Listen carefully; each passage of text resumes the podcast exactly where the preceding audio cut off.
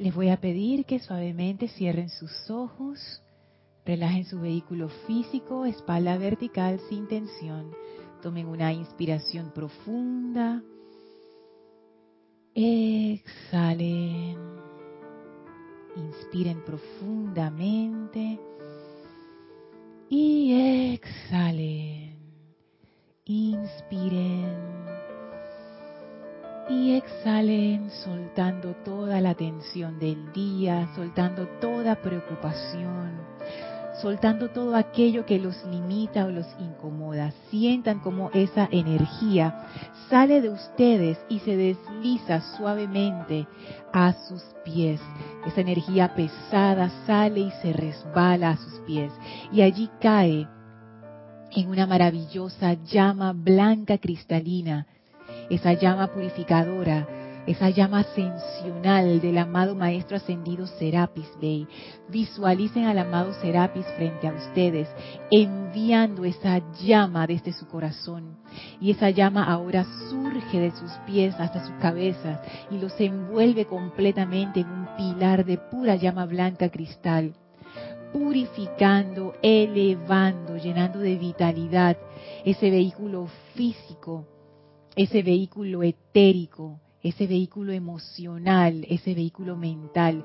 Visualicen a la llama atravesando cada uno de los vehículos, expandiéndose a través de sus conciencias, purificando y llenando sus auras, abriendo su conciencia para recibir la plenitud de la presencia yo soy en este estado de conciencia entramos en unicidad con la fuente de vida una que está en nuestro corazón. Y nos sentimos como seres irradiadores de esa pura luz maravillosa de la presencia de Dios yo soy. Ahora el amado Serapis abre un portal frente a nosotros que nos comunica con el templo de la ascensión y tomados de la mano del Maestro atravesamos ese portal y entramos por las grandes puertas del templo de la ascensión. Avanzamos a través de los jardines maravillosos y contemplamos sus columnas altas y magníficas. Subimos las escalinatas, atravesamos el primer templo, atravesamos el segundo templo y entramos al tercer templo y en la pared del final avanzamos junto al Maestro y entramos al cuarto templo que se abre ante nosotros sus puertas corredizas y estamos ahora en esa habitación blanca, sin paredes, ilimitada.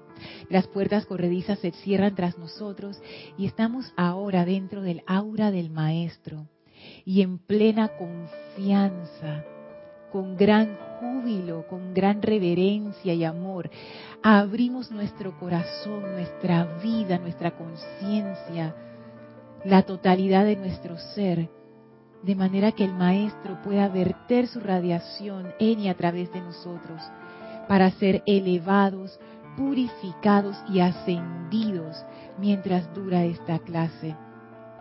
Amado Maestro Ascendido Serapis Bey, danos tu comprensión espiritual, tu gran sabiduría para hacer vivas estas palabras de la enseñanza del yo soy. Y vamos a permanecer en este estado de conciencia, en unicidad con el amado Maestro Ascendido Serapis Bey, mientras dura la clase. Tomen ahora una inspiración profunda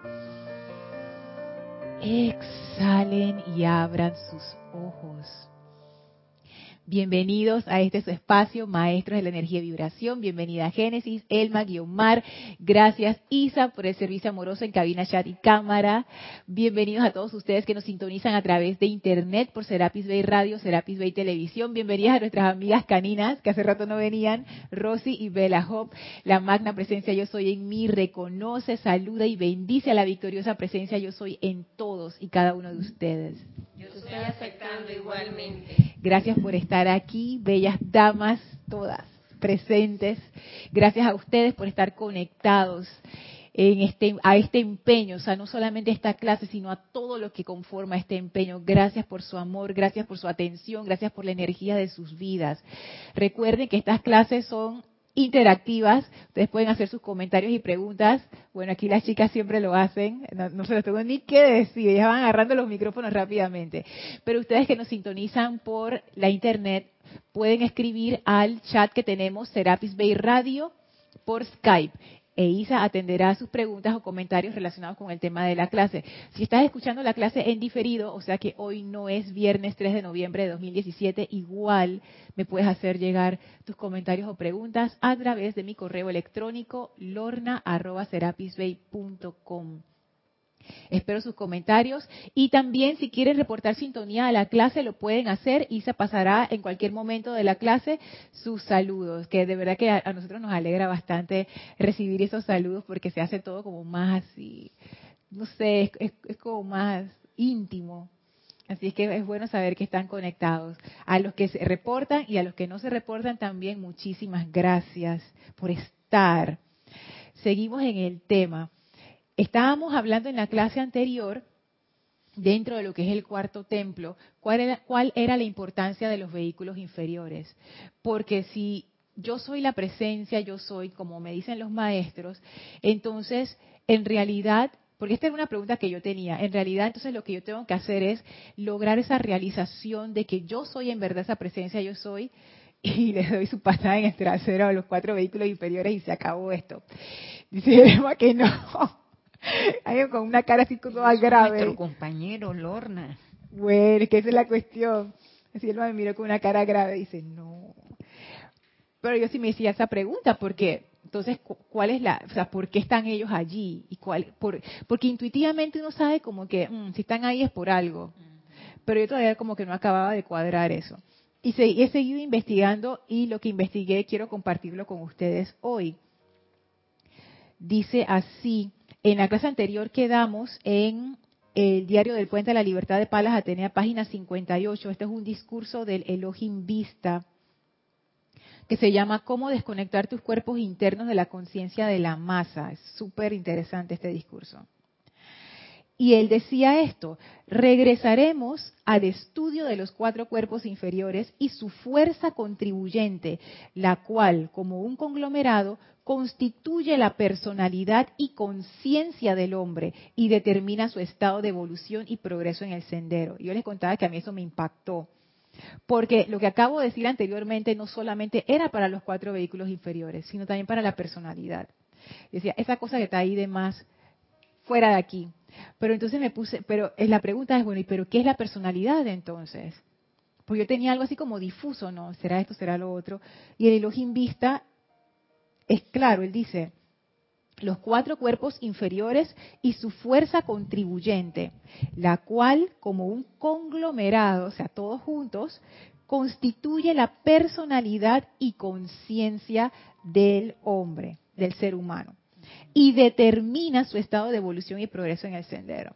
Entonces, eso a mí me impactó porque yo pensaba, ah, lo que determina mi estado de, evolución y progreso en el sendero espiritual, si un maestro quiere, como quien dice, evaluar, él se iba a, iba a ver como mi parte luminosa, la parte de luz, pero no, según el Elohim Vista, lo que lo determina es mi personalidad y mi conciencia.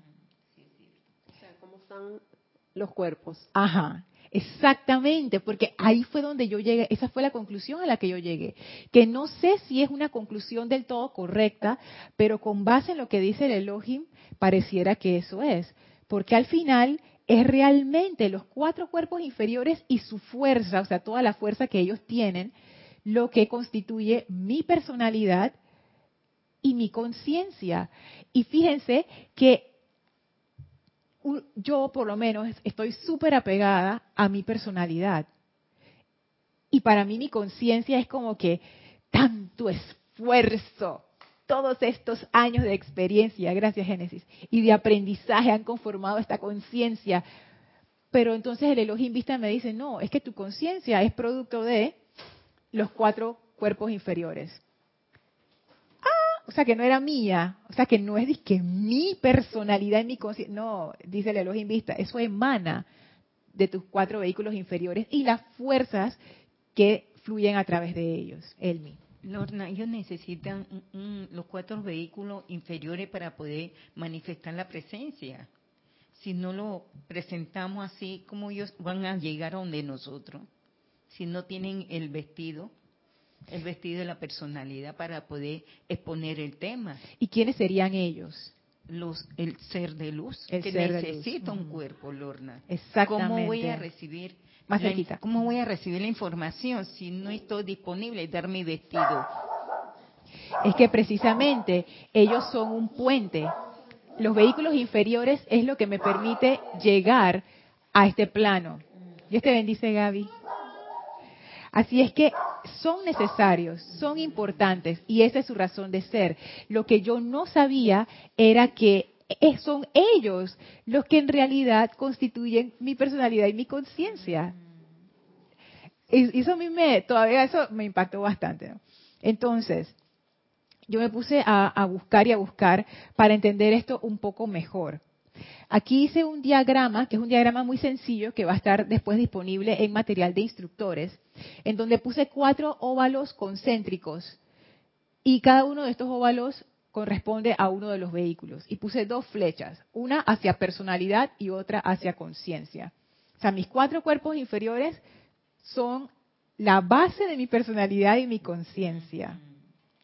Esto está bueno, pienso yo, y nuevamente voy a repetir. Esto es una interpretación de mi conciencia con respecto a la enseñanza, o sea que puede que haya error, puede que realmente no sea así, pero en este momento es lo que yo estoy viendo, así es que tenganlo presentes. Si ustedes tienen otra interpretación, compártanla por favor para nutrir más la clase. Sí, me gusta como lo estás planteando y lo entiendo mejor. Y me, me parece como más lógico porque lo que escucho y más a menudo es que la personalidad y que sabes apartarla como que ya bicho raro no y, y realmente es purificar los cuerpos para expresar e- ese ser que tú eres y qué bonito, ese es el nivel de conciencia que vas a alcanzar, de acuerdo a cómo purifiques eso. O sea, a mí me gusta. Es que, es que es tal cual lo dices. Es más, me voy a adelantar a algo que dice la amada Madre María, que eso está en el diario de la Madre María en la página 52. Escuchen lo que ella dice. La maestría de las propias energías se convierte en el sendero, se convierten en el sendero para su propia ascensión individual. La maestría de las propias energías se convierte en el sendero para su propia ascensión individual. A mí me encantó cómo la Madre María hace eh, la unión entre esto, la maestría sobre sus energías. Pero a través de qué fluyen las energías? A través de los cuatro vehículos inferiores. Es una situación de los cuatro vehículos inferiores, de purificación, de autocontrol.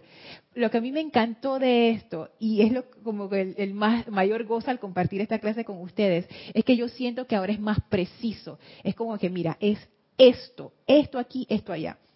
Y sigue diciendo la Madre María, el lograr la maestría de dichas energías es el proceso al cual se ha hecho referencia en términos de Darsham en Oriente como la gracia de la dispensación cristiana y como la llama violeta transmutadora de misericordia y liberación de la nueva era bajo mi amado amigo, el Maestro Ascendido Saint Germain.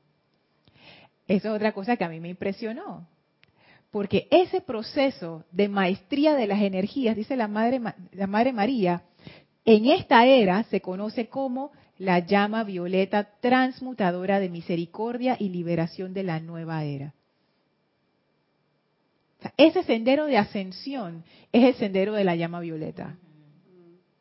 Para lograr la maestría sobre la energía que fluye inevitablemente a través de los cuatro vehículos inferiores. Sí, Lorna, yo veo la personalidad que no, no está consciente. Lo que pasa es que la personalidad se desconecta de, de estar consciente que se, se debe a la presencia. Entonces ahí donde se ve que la rechazaba, que no funcionaba, que no era buena, algo.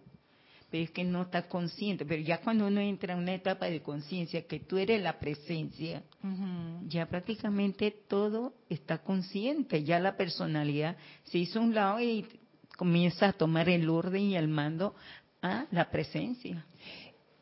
Es que fíjate, ahí es una de las cosas que a mí me tiene pensando.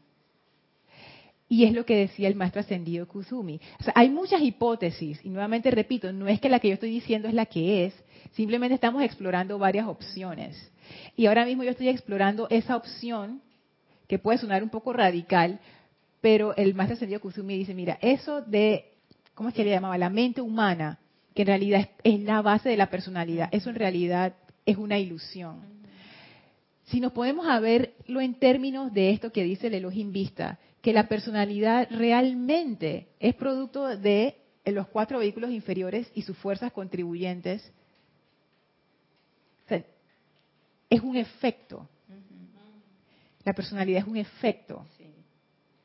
A mí eso me, choqueó. O sea, yo no sé si te lo pueden percibir, pero es como que tú siempre has pensado que tú eres la reina y que yo tengo mi corona aquí y tú sabes de que, ah, yo tengo el poder y de repente un día te dicen que no mamá, esa corona no es tuya, dame acá, bájate de ese pedestal. Micrófono, micrófono. El 7. sí. Es una corona ficticia. Uno mismo se la fabrica, uno mismo se la pone. Peor, Gaby. Yo creo que uno pensaba que tenía la corona y cuando uno hace así sobre la cabeza no hay nada. Era pura alucinación. Es como yo me acuerdo y, y te comenté y comenté en la clase de que me parecía que la personalidad era como un robotcito, como que no tenía como tenía personalidad propia. Ay, la personalidad no tiene personalidad propia. En realidad lo que le da vida es exacto, no tiene la esencia de la presencia aquí en la Lo que le da algún símil de de que es algo son los cuatro vehículos inferiores. Y yo pienso que que, va en la línea de tú dices, porque, y, eso es lo que quiero ver con ustedes más adelante, si los cuatro cuerpos inferiores están de su cuenta, o sea, están no purificados, descontrolados, ellos realmente lo que están es programados de maneras destructivas. Entonces, si tú tienes una programación destructiva en tus cuatro vehículos inferiores, ¿qué se espera de la personalidad? Programación destructiva igual. Es una programación. Porque ella va absorbiendo va absorbiendo todo lo del mundo porque como ella es materia, ella va absorbiendo, absorbiendo, entonces uno se cree que uno es la materia y los maestros dicen, no, tú no eres la materia, tú eres mucho más que eso. Y eso es difícil de creer. Limitante la materia porque es nada más materia y punto, no hay más nada. y eso es difícil de creer porque estamos identificados con la personalidad, nuestra conciencia de alguna manera, que es un producto también de esa interacción de la energía de la presencia con los vehículos, está como quien dice toda absorbida en esto, en esta estructura que se llama personalidad. Fíjense lo que dice la amada Madre María. También está en la página 52. El centro, y esto es parte de un discurso que se llama la calificación consciente de la energía. Es, miren, el diario de la Madre María, ese es uno de los diarios más increíbles que tiene Serapis Bay Editores esa señora descargó cosas. Dios mío. Escuchen lo que dice. El centro magnético dentro del corazón, al atraer los electrones desde la presencia yo soy, crea un foco de energía que le permite al individuo tener pensamientos, sentimientos, memorias etéricas y acciones físicas. Voy a volver a repetir y, antes de repetir, voy a, echar mi comentario aquí. A mí lo que me sorprende, no quiero demeritar, pero lo que a mí me sorprende es como quien dice lo mecánico que esto es. O sea, esto es un mecanismo. Todo es un mecanismo para que ese ser individualizado, que es la presencia yo soy, pueda descender al mundo de la forma y llevar a cabo su experimentación. Pero todo el andamiaje, toda la estructura tanto física como psíquica, psicológica me refiero con psíquico, es todo parte, es, parte de una estructura, no es a lo loco, no es que eso pasa, no, todo está como preciso. Voy a repetir, el centro magnético dentro del corazón, al atraer los electrones de la presencia yo soy, crea un foco de energía. ¿Qué es lo que la Madre María está diciendo? Lo que nosotros conocemos como la llama triple ese es el centro magnético. Los maestros siempre lo dicen. La llama triple, poder magnético de tu corazón. Los decretos también lo dicen. Por el poder magnético investido en mí, ta, ta, ta, ta, ta. Ese es el poder magnético. ¿Y qué es lo que eso hace? Eso atrae la energía desde la presencia yo soy. Que recuerden el ejemplo que dimos en clases anteriores, que es como un remolino dentro de una piscina. La llama esa triple está atrayendo todo el agua de la piscina hacia ella, es, como un remolino. Y ese agua es realmente la energía de la presencia yo soy, que no es mi presencia yo soy, sino que es la presencia yo soy, porque no hay mi presencia y tu presencia, lo que hay es la presencia y punto, lo que llamamos Dios o como lo quieran llamar. Esa llama triple lo que hace es que absorbe esa energía, la atrae. Y esa, ese proceso, ¿qué es lo que hace? Crea un foco de energía que en nuestro caso está en el corazón, dicen los maestros, y ese foco de las energías, ese foco de energía, ¿qué es lo que hace? Y aquí viene la parte interesante. Le permite al individuo tener pensamientos, sentimientos, memorias etéricas y acciones físicas. Eso a mí también me impresionó. Porque yo pensé que mis pensamientos eran míos, mis sentimientos, y, la Madre María dice, no, no. Eso es producto de que existe un foco de energía que te permite a ti expresarte con pensamientos y sentimientos. O sea, no es que nacen de ti, es que eso es parte del, vestido que te pusiste, eso es parte del submarino que estás utilizando para descender a la fosa de las Marianas, ahí no sé cuántos kilómetros, creo que son 10 kilómetros hacia abajo en el mar. O sea, es, es parte de todo el mecanismo. Y fíjense que ella dice, le permite al individuo, no dice, le permite a la personalidad. Y hay una diferencia, porque cuando hablan de individuo se refiere a la individualidad ese proceso de individualización inicial en donde la presencia yo soy se hace consciente de sí misma. Y de ahí comienza esa aventura por el universo. Esa es la individualización. No está hablando de la personalidad. Ella no dice que ese foco le permite a la personalidad tener pensamientos, sentimientos. No. Le permite al individuo. O sea, el ser, lo que nosotros conocemos como ese ser divino, primigenio por allá, que uno lo ve así como arriba, en realidad para él poder expresarse en este plano, él requiere un mecanismo así. Y en este plano, ¿cómo uno se comunica e interactúa? A través de pensamientos, de sentimientos, de memorias, de acciones. Entonces, la Madre María dice, mira, cuando tú vas a la encarnación, tú vas a tener un mecanismo que te va a permitir a ti expresarte a través de pensamientos, sentimientos. Si tú no tuvieras ese foco de energía, no tendrías forma de generar pensamientos, sentimientos, memorias. No tendrías vida. Es que la vida ya viene, es parte de ese ser. Lo que no puedes es expresarte de esa manera. Expresar la vida. Expresarla, exactamente. Porque ya la vida es intrínseca en ti, ya tú la tienes, es, tu esencia. Pero de allí a cómo tú te expresas es diferente. Es, por ejemplo, que uno viniera a la encarnación sin cuerdas vocales. Ah, ya tú sabes que ahí por vos no te vas a poder expresar pero tú tienes vida y tú, y eres una persona y tú tienes tu, tu, mente y tus sentimientos y todo, pero no te puedes expresar a través de la voz porque te falta ese mecanismo físico. Es lo mismo con esto. Si no tenemos el foco de energía ese, que es lo que hace la llama triple, no hay forma de que yo tenga pensamientos, sentimientos, memorias y acciones. O sea, no tengo ese contacto, porque esto realmente lo que es es el, como el punto de contacto que me permite utilizar los vehículos para expresarme. Entonces,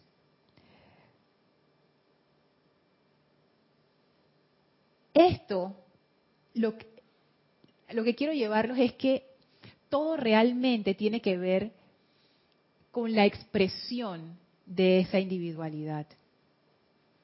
Los vehículos, ¿para qué están allí? Para la expresión de esa individualidad.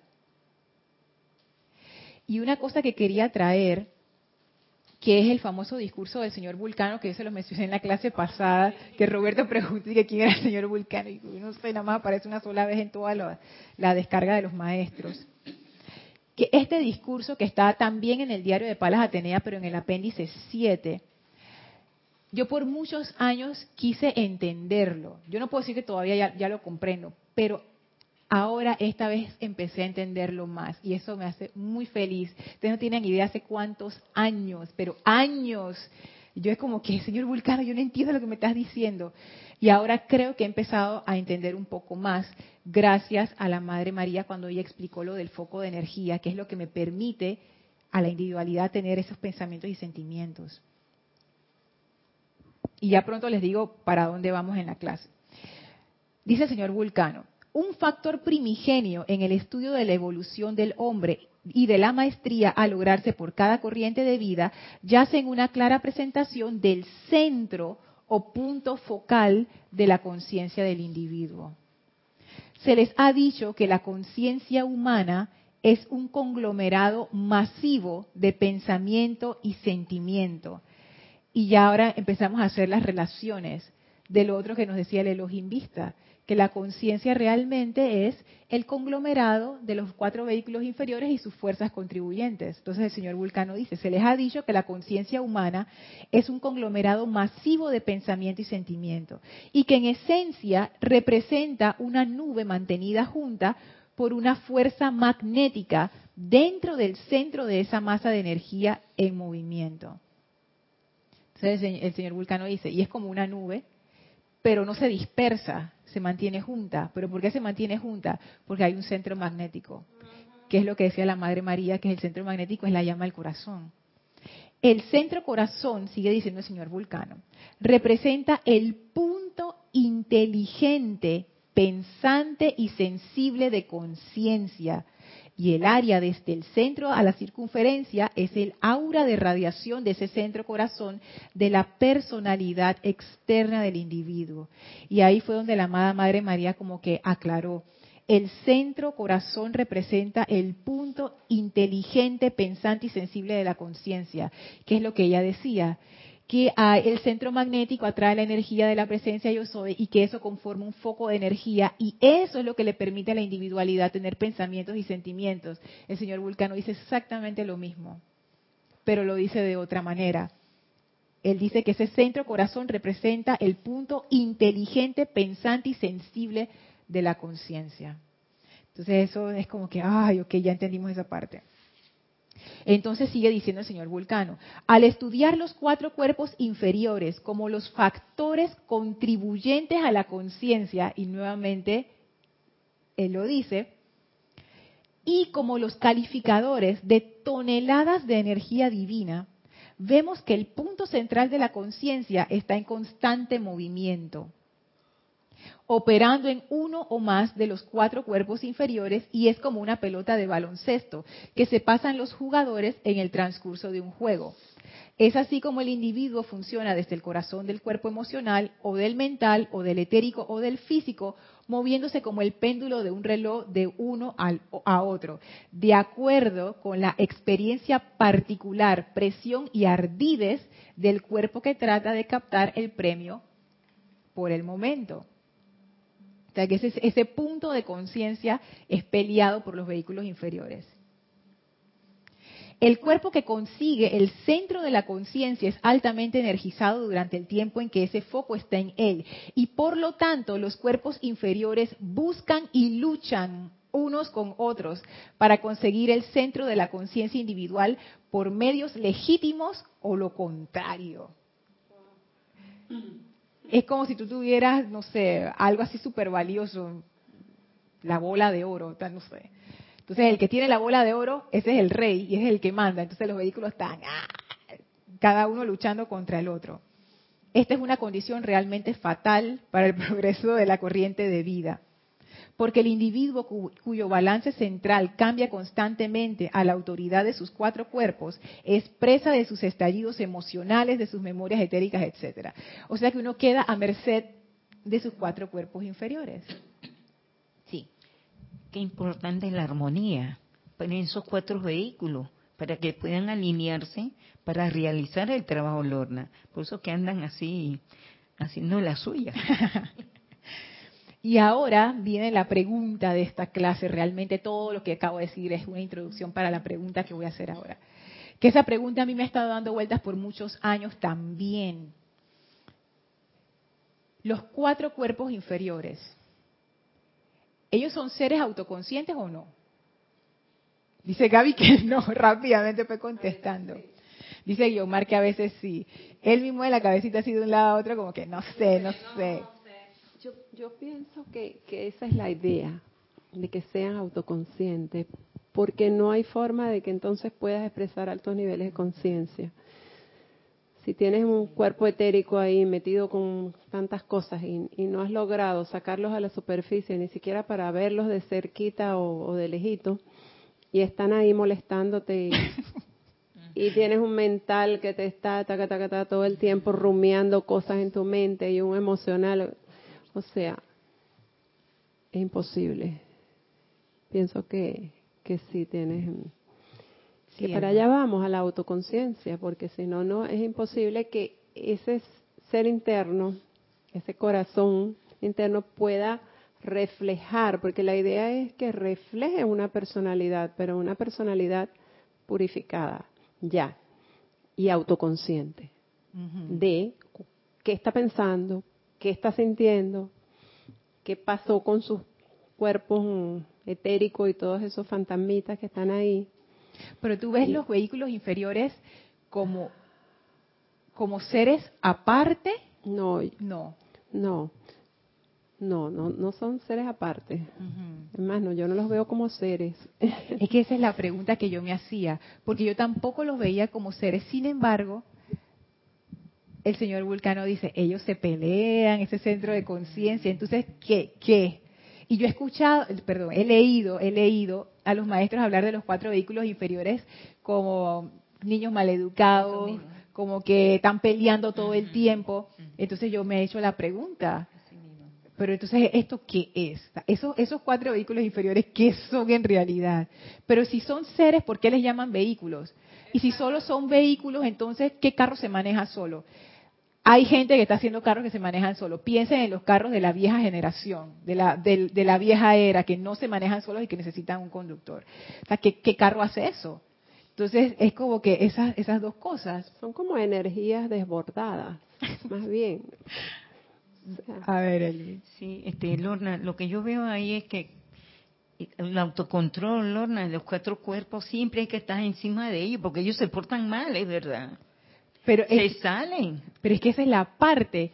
Si ellos no tienen una voluntad propia, ¿cómo se pueden portar mal? Sí, lo que pasa es que uno pierde la conciencia y no está conectado con la presencia. Entonces la presencia tiene que poner orden cuando uno está pidiendo la asistencia, en todo momento la perfección en ello. Y pidiendo la llama violeta también que transmute y libere todo sitio, condición, todo lo que le está pasando. Ellos necesitan la atención en esa forma, Lorna. Si no, no me va a trabajar. O sea, que tú dices que porque estamos desconectados, ellos están también de su sí, cuenta. Verdad. Gaby, ¿tú quieres decir algo? Bueno, yo digo que la autoconciencia, tal como tú, tú tú estás eh, exponiendo, ellos se alimentan, ellos tienen vida gracias a, a la presencia de Dios en el corazón. Pero si le quitas esa presencia, quedan en nada, quedan en polvo. Entonces también hay que, pienso hay que, también hay que pensar, este, este, considerar que eh, cuando un carro se maneja solo, tiene alguien que lo maneja. Eso no es de que, ah, ya, te voy a manejar. Ellos lo manejan desde control remoto. No es de que se maneja solo. Ellos tienen que tener una, una programación adentro de que, mira, tienes que ir por el GPS, tienes que ir para acá. Por... O sea, que ellos en sí, sin la vida de la presencia, no son nada y, la, y, otra cosa, la conciencia va cambiando todo el tiempo.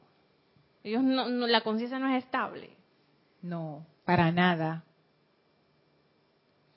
Entonces, eh, la conciencia hoy piensas una cosa y otra. Y cuando ya la presencia va asumiendo, ya entonces todo cambia totalmente. Entonces ya vuelven de ser niños malcriados a niños menos malcriados. Okay. Entonces hay que considerar ciertas cosas, ¿no? Porque son unos bichos raros. Esa es la conclusión. Interesante. Porque es, según ese nivel de conciencia que tienes en ese momento, así manejas los vehículos. Y así es tu personalidad. o sea, que son muy elementales.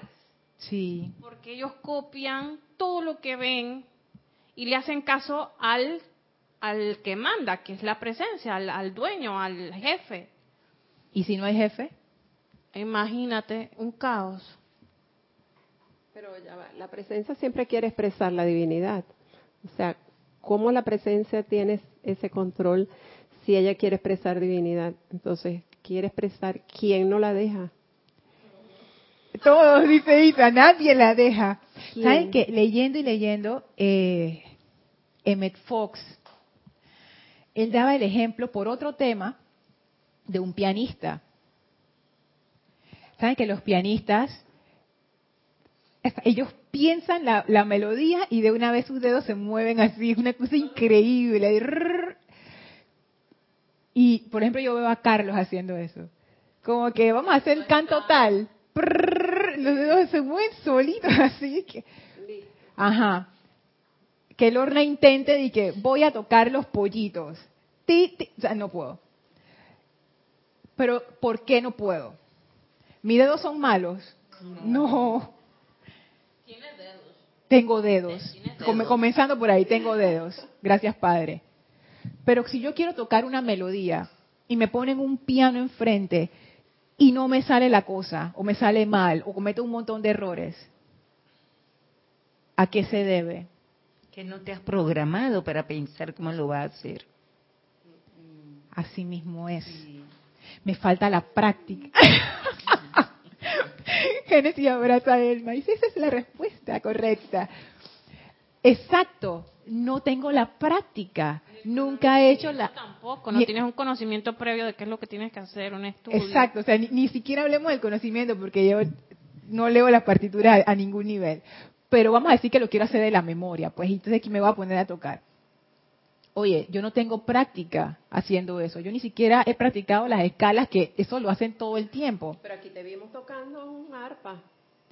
Así, ah, pero eso es a la inspiración. Pero si yo realmente quisiera Mira, eso es un buen ejemplo del arpa, porque yo puedo tocar cosas básicas, pero hay veces que yo escucho como inspiración en mi cabeza, yo no la puedo tocar, no me da, no tengo la habilidad, porque no tengo la práctica. Hay veces que uno como que quisiera hacer tal cosa con la voz, hay veces que uno quisiera hacer como unas entonaciones con la voz. ¡Ey! Lorna, eso mismo hay que hacer con los cuerpos, entrenarlos y no los entrenamos. Es que a eso iba, y eso por eso que ese ejemplo de Medfos me gustó tanto. Pues tú pudieras decir, es que los dedos no me responden, es que no son ágiles, es que se portan mal, porque mira, yo quiero tocar esta tecla acá y cuando voy así siempre se equivocan. ¡Ey! Es cuestión de práctica. Si yo soy esa individualización, yo necesito unos dedos entrenados y todo el circuito entre cabeza, entre el cerebro y los dedos, porque eso es lo que hace la práctica de los pianistas, hacerlo de tal manera que lo que tú pienses en notas se reproduzca en tu mano. Y eso es así, pero eso toma años y toma mucha práctica. Entonces, ese, siento yo que esa es la, situación con la, con la individualización, con esa individualización yo soy que nosotros somos. Y que es que esa individualización está practicando, no tiene control total sobre sus vehículos. Todavía se está aprendiendo las escalas. Y en ese aprendizaje de las escalas comete muchísimos errores. Y eso es parte.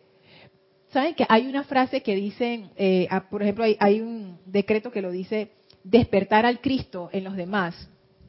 Que un argumento de eso es que no hay que despertar al Cristo porque el Cristo ya está despierto.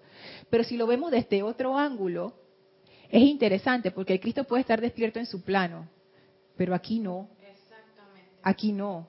Porque si el Cristo estuviera despierto en mí, él tendría pleno control, o esa energía tendría pleno control de todos los vehículos. Como el pianista experto tiene control, pleno control de cada uno de sus dedos. Pero no es así. ¿Y eso por qué? Porque todavía falta más práctica. Porque es como, pienso yo, el equivalente a que esa individualización de Dios está aprendiendo a cómo, cómo uso, bueno, ya el físico lo tengo, pero el, el etérico y el mental y el emocional, cómo los agarro para que hagan esto, para que hagan lo que yo quiero, cómo hago para que no desconectarme. Estoy conectada y de repente ¡pah! se fue la conexión, ¡ay carajo! De nuevo, y de nuevo, y de nuevo. Y es ese intento continuo y continuo y continuo de establecer conexión. Ese es el proceso en el que estamos ahora. O sea, no es que los vehículos en sí están mal, sino que la programación que ellos tienen no, es, no les sirve a la individualización para expresarse. Y necesitamos fortalecer entonces ese vínculo una y otra vez, una y otra vez, para que se pueda dar esa expresión. O sea, yo lo veo que realmente es un, es un problema, y no lo digo como un problema como algo malo, sino como cuando uno habla de un problema en matemáticas o ingeniería. O sea, es un problema de expresión, de control, de que esa individualización que es yo soy, que es que Dios lo máximo que uno piensa, y que ah, Dios lo puede todo. Igual que un bebé. Un bebé no tiene que aprender a caminar, pues. Y tiene que aprender a comer por sí mismo, y tiene que aprender a, ir al baño, a hacer sus necesidades y a limpiarse y todo eso. Los niños lo aprenden, todos los niños lo aprenden. Y uno se los enseña. Y es un proceso y toma su rato y es mucho ensayo y error, hasta que ya uno ve a los niños teniendo control sobre su vehículo físico. Y es súper lindo, porque a veces uno ve a los niños saltando, saltando, saltando, saltando. Y ustedes ven que los niños se ponen en unas posiciones todas locas, así, todas extrañas. ¡Ey! Eso es control del cuerpo físico. Ellos están aprendiendo a calibrar el cuerpo físico, están aprendiendo a, a caminar, están aprendiendo el equilibrio, si me muevo así, si me muevo allá. Yo lo veo así como una calibración, que parece que estuvieran jugando pero en realidad ese juego es, estoy aprendiendo cómo uso este aparato llamado cuerpo físico en el que me encuentro ahora. Lo mismo con el etérico, lo mismo con el emocional, lo mismo con el mental. Dime, Isa. Vamos primero con los saludos y después con un comentario. Tenemos saludos de Elizabeth Aquino desde San Carlos, Uruguay. David Ávila Limón desde Guadalajara, México. David! ¡Wow! Claudia Castilla desde Cancún, México. Oh, Cancún. Leticia López desde Texas, Estados Unidos. Valentina de la Vega desde ah. Madrid, España. Rosa Pérez desde Baja California, México. Y Liz Ciordia desde Guadalajara, México. Todos envían saludos, Lorna, y bendiciones para todos. Dios los bendiga. Bendiciones. bendiciones a todos. Gracias por estar conectados. Ay, los amo. El comentario es de Liz Ciordia de Guadalajara, México. Dice infinitas bendiciones, amada Lorna y amados hermanos. Gracias, Liz, igual. Siento que cuando se habla de manejarse los vehículos solos, se manejan dependiendo del momentum, ya sea de iluminación o discordia con el cual ya estás programado, dependiendo de los hechos en tu vida. Es que es así, y ustedes lo vieron aquí clarito. O sea, yo no, yo no lo había visto. Y yo dije, ah, ahora lo voy a sorprender. Y ya todo el mundo lo sabía. Pero yo no lo sabía, entonces eso a mí me sorprendió. Que efectivamente eso es. No es que ellos, nuevamente, esta es mi hipótesis y mi interpretación. Puede que esté equivocada, puede que clase más adelante diga, ah, fue un error. Pero en este momento me parece que es así, fíjense. Y les voy a leer por qué me parece que es así. Está en el diario de Palas Atenea. Aquí.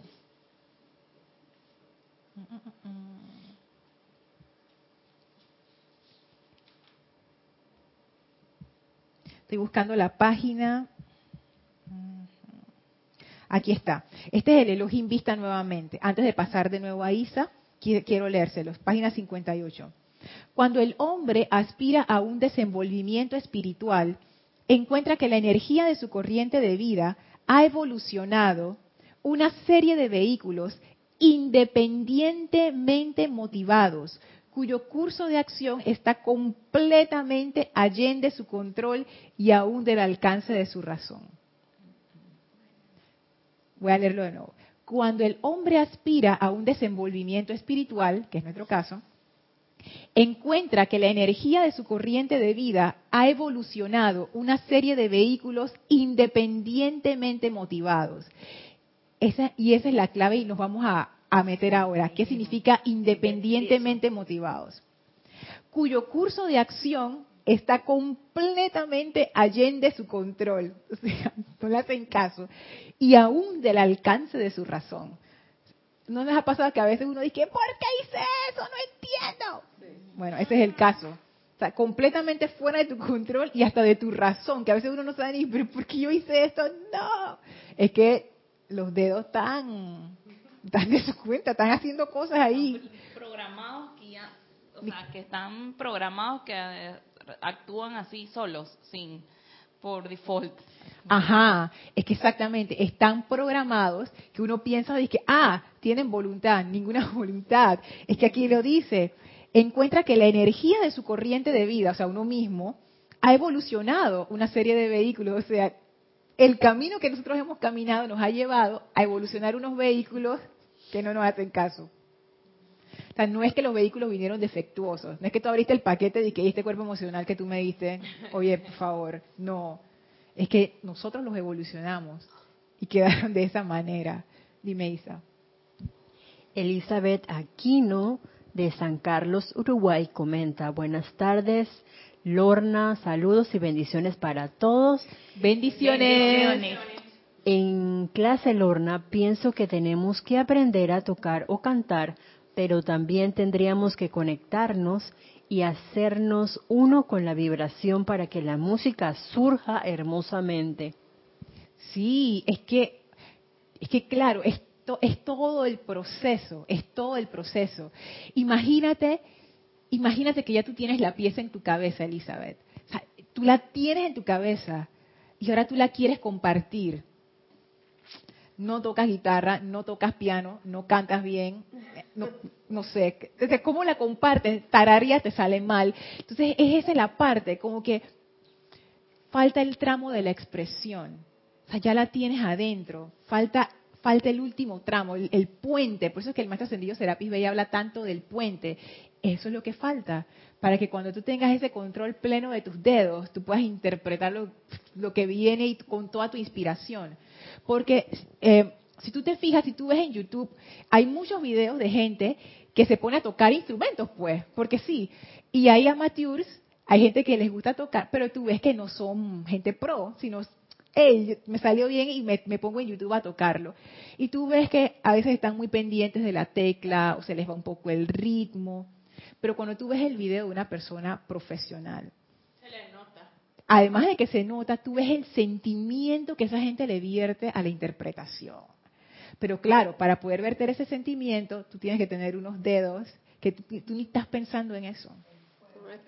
Tú no estás pensando en eso, ya esos dedos eso, esa parte ya están programados. Tú estás leyendo la partitura, los dedos se están moviendo casi que solos. Pero ya tú los programaste, ahí tú le puedes meter el fuego.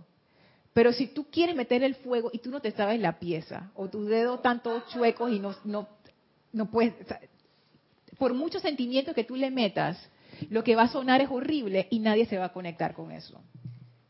Sí, Gaby. Este, aquí filosofando un poco. dime, Esta es pura filosofía profunda. Ajá. Eh, para poder que la presencia se entronice en nosotros y que ella maneje los cuerpos. Ella, esta enseñanza es muy poderosa porque los maestros nos enseñan cómo decretar. Le, nos, nos, dan todo el conocimiento. ¿Qué tienen que hacer? ¿Qué no tienen que hacer? Son como instrucciones, como dice el maestro Sañame, instrucciones de un maestro aprendido. exacto. Entonces, ya cuando uno es dueño de su presencia, uno no necesita, pienso yo, uno necesita estar leyendo y decretar, porque ya uno es el decreto, ya uno es la presencia, ya yo comando y las cosas se hacen con la fuerza. Entonces, nosotros estamos como los pollitos dicen pío, pío, pío. Entonces, estamos nosotros decretando, eh, visualizando. Ya cuando ya es, ya cuando ya tú tocas tu tu piano a la perfección, tu Chopin, tu Beethoven ya, es porque ya tú tienes la presencia ya comandando. Fíjate, y, los maestros son tan misericordiosos que nos dan las cosas pasito a pasito, despacito.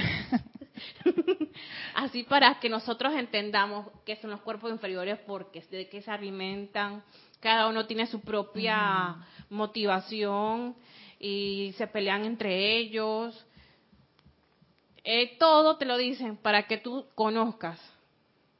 Fíjate que con respecto a los decretos, yo pienso que, y estas también son ideas, ideas mías, pues, yo no sé si es así porque yo todavía no he llegado a ese nivel, pero yo me imagino que cuando uno ya es esa presencia, ahí el decreto es natural. Eso. Porque ahora mismo nuestros decretos no son naturales. Uno como que le pasa la cuestión y uno dice, espérate, voy a decretar.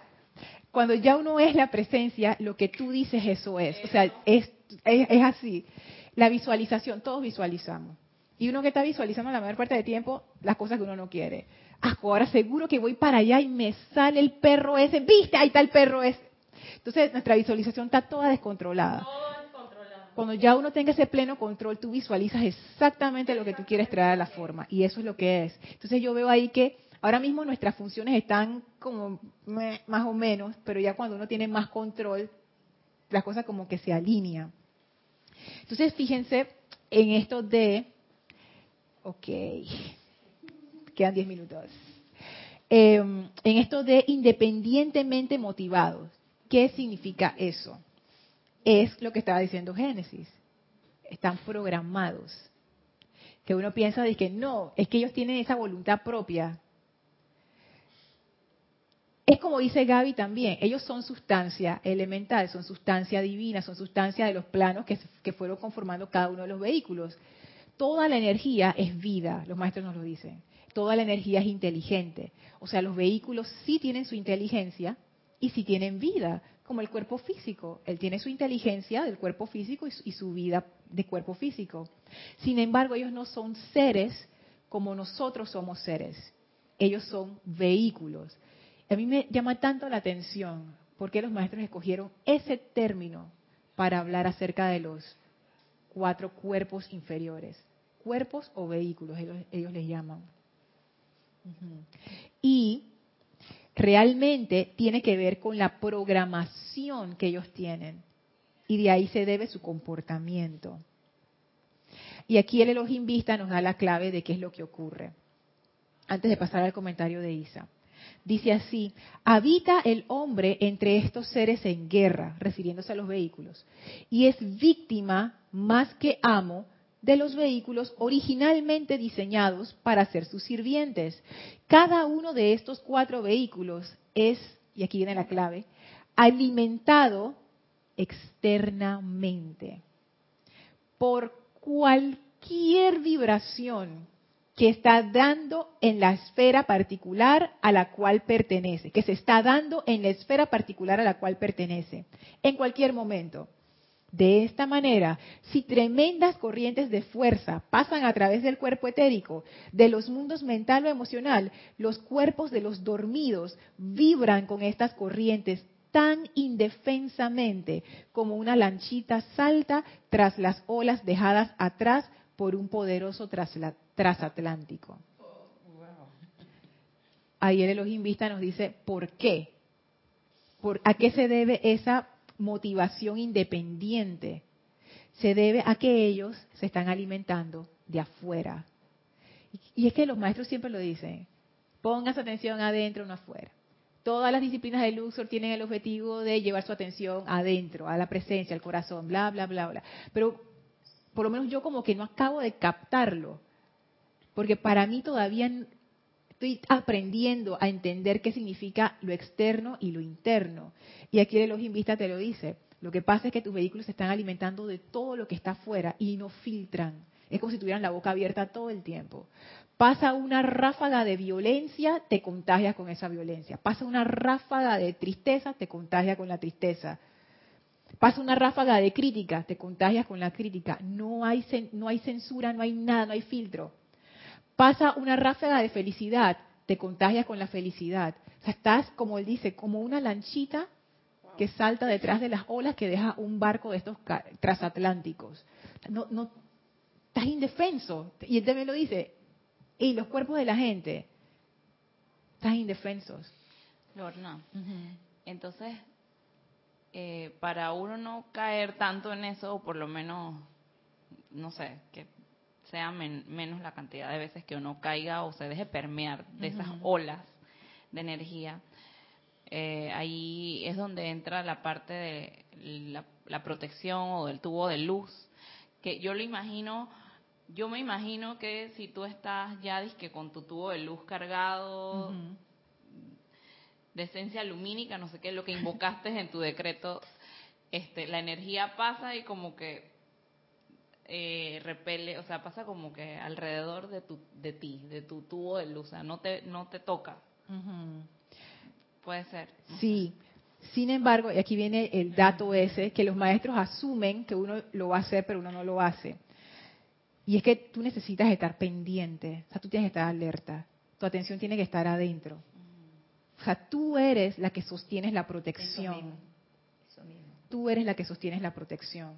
Es como si tú tuvieras un escudo, pero ese escudo no lo levanta otra persona, ese escudo lo levantas tú con tu brazo. En el momento en que a ti se te cae el brazo, te, da te, viene la energía de cara. Entonces, ¿cómo uno lo sostiene? Mediante lo que los maestros dicen, la atención adentro, la autoobservación. ¿Qué es lo que estoy pensando? ¿Qué es lo que estoy sintiendo? De repente uno como que se siente mal. Oye, ¿yo por qué me siento así? ¿Y por qué, por qué yo estoy actuando así? Y uno se acostumbra, eh, siendo estudiante de esta enseñanza, tú te acostumbras a autoobservarte y hacerte estas preguntas en el día de que yo, yo por qué le dije eso, yo por qué hice tal cosa. Dime, y después Se viene siendo el autocontrol, Lorna. No puedes tener autocontrol si no tienes autoobservación, porque no te das cuenta. es más, eso va junto. Porque ¿qué autocontrol vas a tener si, si, no, si no te estás dando cuenta de lo que está ocurriendo? Entonces, lo que estás hablando y lo que estás diciendo, no estás consciente. Así es.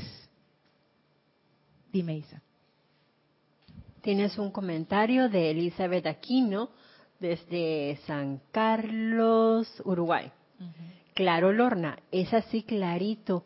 Es cuando ves un video de Carlos, por ejemplo, es un genio y se ve y se siente divino. Claro, lo que no sale en el video son todos los años que Carlos tuvo que practicar para llegar a ese nivel.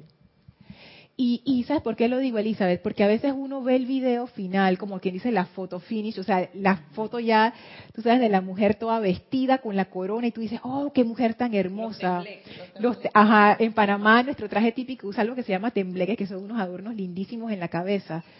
Pero lo que no te muestra esa, esa foto final espectacular es cuando ella se despertó sin maquillaje, todas las señoras que estaban cosiendo esa pollera, que es el traje típico, y haciendo los tembleques uno por uno, por eso se hace a mano. Ese detalle, todo el trabajo, todo el tiempo invertido, eso no lo muestra la foto. La foto nada más muestra, ¡tarán! ¡Qué lindo! Entonces uno ve la foto y uno dice, ¿por qué yo no estoy así? ¡Ay, no puede ser!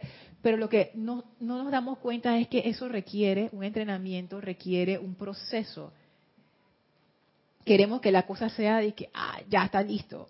Porque, bueno, sé, nuestra, nuestra generación o nuestro mundo ahora es todo instantáneo. O sea, todo es instantáneo y tú quieres ya las cosas. Pero hay un montón de procesos y de trabajo interno detrás de eso. Esto de volver a reprogramar los vehículos, la purificación de los vehículos, eso no nos va a tomar un día. No porque no pueda tomar un día, porque los maestros lo dicen, mira, nosotros podemos venir y llama a Violeta con todos ustedes y les dejamos miren, los cuerpos purificados. Y a las tres horas están igualitos. Porque las causas y núcleos siguen allí, porque no hemos cambiado nada y vamos a volver a ensuciar igual de nuevo. Es una pérdida de energía. Sí, Isa. Es que me acordé de las clases de canto, Lorna. a ver. Hemos ido, bueno, por lo menos yo, a varias clases de canto, eh, con Kira sobre todo, y ahora con Carlos. ¿Y qué pasa? En el momento tú sales cantando como un ángel y te dicen, apréndete la melodía y tú escuchas la melodía y escuchas la melodía y cantas en tu casa, cantas en el automóvil. Y tú dices, ah, ya me lo sé. Y en el momento del ceremonial, ¡ah! se te salen los gallos. ¡Ay, no! en alguna parte que desafinaste en tal cosa. Y lo practicaste y fue espectacular. Y yo veo ahí el, de pronto el hábito. Si vemos a Kira y a Jorge como si fueran maestros ascendidos en ese momento, te dan la asistencia, pero es cuestión de uno sostenerla. Y de pronto, por el hábito, dices, ay, se me va a salir el gallo. Lo pensaste, ahí está el gallo. Y puedes sentir inseguridad, inseguridad, ahí salió. Entonces, con eso de la reprogramación, yo veo que puede pasar, por ejemplo, en el canto te sale al natural súper bien. Es más, tú dices, yo siempre canto bajo, esta vez te vas a la octava más alta posible. Y tú dices, ¡Ah! ¿y de dónde salió eso? Obviamente de tu corazón. porque yo veo que del corazón, imagínate esa energía como si fuera el sistema nervioso, llega a tu cerebro y de ahí se expande eh, por todo tu físico, pero eso ya ha recorrido todo tu vehículo emocional, mental y el etérico y ahí viene la, la manifestación de la perfección sin duda.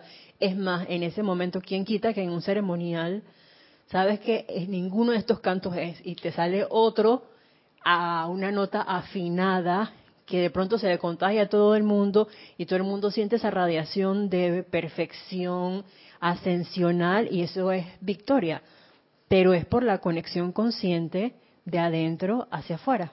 Y fíjate ahí, se me gusta ese ejemplo, porque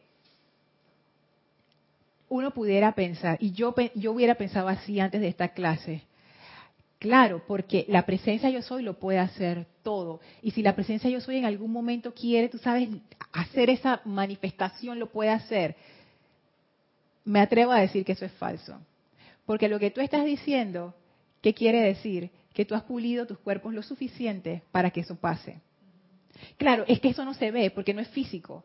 Y verte a ti, nadie puede decir, ah, mira, Isa ha estado trabajando fuerte en su emocional, mental y etérico. Eso no se ve. Entonces tú ves en el ceremonial que sale esta energía y tú dices, wow, ah, de ese, ese momento la presencia se manifestó. Pero para que eso ocurra, hubo un trabajo previo. Porque si no, la presencia no hubiera tenido forma de hacerlo. Igual que los dedos de cuando uno está comenzando a practicar piano. Ah, es que me salió. No, no te salió. Es que tú has estado aplicando la enseñanza. Y las cosas se están moviendo como debe ser es producto de la práctica, no es producto de, aquí le decimos chiripón, de que, ah, fue la suerte, la suerte es loca, al garete, ay, de repente pasó, wow, me salvé. No, no, yo no creo que eso funcione así, no creo. Es como los concursos de piano con los que íbamos con Jorge y Kira. Yo me acuerdo que el, nombre del chico nada que ver, pero dice que de los tres años ya la estaba practicando y tenía 19 y era como maestro. Era el chinito. Sí. Jin Jin Wan. Jamás ah. lo olvidaré. Jamás lo olvidaré. Yo quedé súper impresionada. Él tocaba el piano. Yo me acuerdo el último día, fuimos a, ver el, concierto ya el último. Y ese chico tocaba el piano, me acuerdo que movía su cabecita así, era como si sus manos se movieran solas. Y cuando yo lo vi, yo dije que yo lo veía tan, o sea, se veía tan fácil que yo dije, ay, de repente ya está, yo puedo tocar piano. o sea, hacen las ridículas. es la parte que, que dice el maestro y que, queda fuera de la razón. Pero, claro, cuando tú ves ese nivel de maestría, lo que tú sientes es que, ah, hasta yo lo puedo hacer. Hazlo pues. Pero cuando uno lo hace, por ejemplo, cuando uno ve a Nereida, que ella es bailarina, haciendo unos movimientos así, que se ven súper cool y se ven sencillos, y tú dices, ah, yo puedo hacer eso, hazlo hazlo para que tú veas cómo te quedas rodando en el piso, porque eso requiere mucho equilibrio. Lo que yo no veo es que a Nereida eso que le salió así improvisado de repente, tiene años practicando, practicando, practicando, su cuerpo físico está entrenado. O sea, ella desea algo y su cuerpo físico se mueve. O sea, ya esto es un entrenamiento que ella tiene. Entonces, es, es Quiero comentarle algunas otras cosas, pero bueno, ya se nos acabó el tiempo. Pero lo, con lo que quiero terminar hoy es que no es magia. Antes de esta clase yo pensaba, oh, de repente tú sabes, la presencia hace cosas maravillosas y si, y si Dios quiere a través de mí, no hay magia. Lo que hay es práctica. Eso viene siendo el momentum. Ese es el momentum. Ese es el momentum. Ese es el momentum. Esa acumulación de energía. ¿Y por qué se da eso? Porque tú estás aplicando, aplicando, aplicando, aplicando. Tú estás purificando tus vehículos, tú estás entrenándolos, si no hay eso, no hay victoria. No hay milagros. Así que bueno, vamos a dejar la, ¿Hay preguntas acá? ¿No? Ok, vamos a dejar la clase hasta aquí. Vamos a, bendecir al maestro ascendido Serapis Bey. Les a pedir que cierren sus ojos. Tomen una inspiración profunda. Y en la exhalación sientan la presencia del amado Maestro Ascendido Serapis Bey envolviéndolos y envolviéndonos a todos ahora mismo dentro de su gran aura blanca cristal de pura llama de la ascensión. Amado Maestro Ascendido Serapis Bey, danos tu gran bendición para poder ser vehículos perfectos, conciencias perfectas, para poder realizar a la presencia yo soy y ser esa presencia yo soy a través de estos vehículos perfectos. Enséñanos cómo hacerlo a cada uno de nosotros. Te damos gracias porque esto es así.